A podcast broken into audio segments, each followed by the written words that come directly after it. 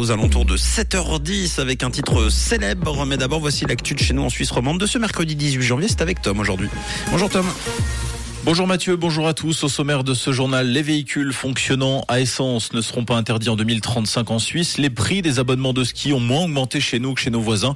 Et puis un temps nuageux avec des précipitations pour aujourd'hui.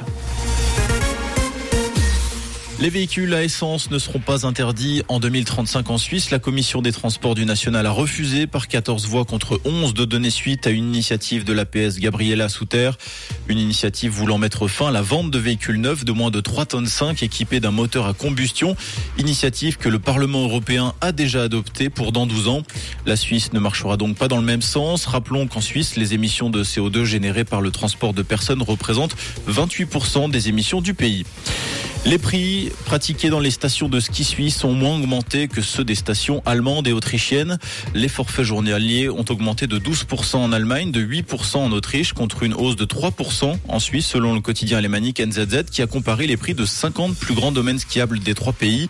L'inflation, moins forte en Suisse, expliquerait cette différence. Malgré des hausses de prix, les cartes journalières suisses restent plus chères que dans les pays voisins. Les vols dans les voitures fribourgeoises battent leur plein en ce début d'année. D'après 20 minutes, 31 vols ont déjà été commis dans le canton depuis le 1er janvier. Les malfrats dérobent des portefeuilles, de l'argent, des téléphones ou encore des sacs. Le tout dans des véhicules majoritairement non verrouillés. Mardi aux alentours de 2h30 du matin, deux personnes ont été prises en flagrant délit de vol à Romont. L'une d'entre elles a été interpellée interpellé. Migros prévoit d'ouvrir 100 nouveaux petits commerces à long terme, annonce faite directement par le chef de la Migros, Fabrice Sumbrunen, qui dit vouloir miser sur le renforcement du réseau de proximité, qui est une, priorité pour l'entreprise. Dans un premier temps, 50 petits commerces pourraient voir le jour, puis 50 nouveaux à long terme. Leur localisation n'a pas été précisée. En revanche, le géant orange n'entend pas pour autant délaisser les grands supermarchés.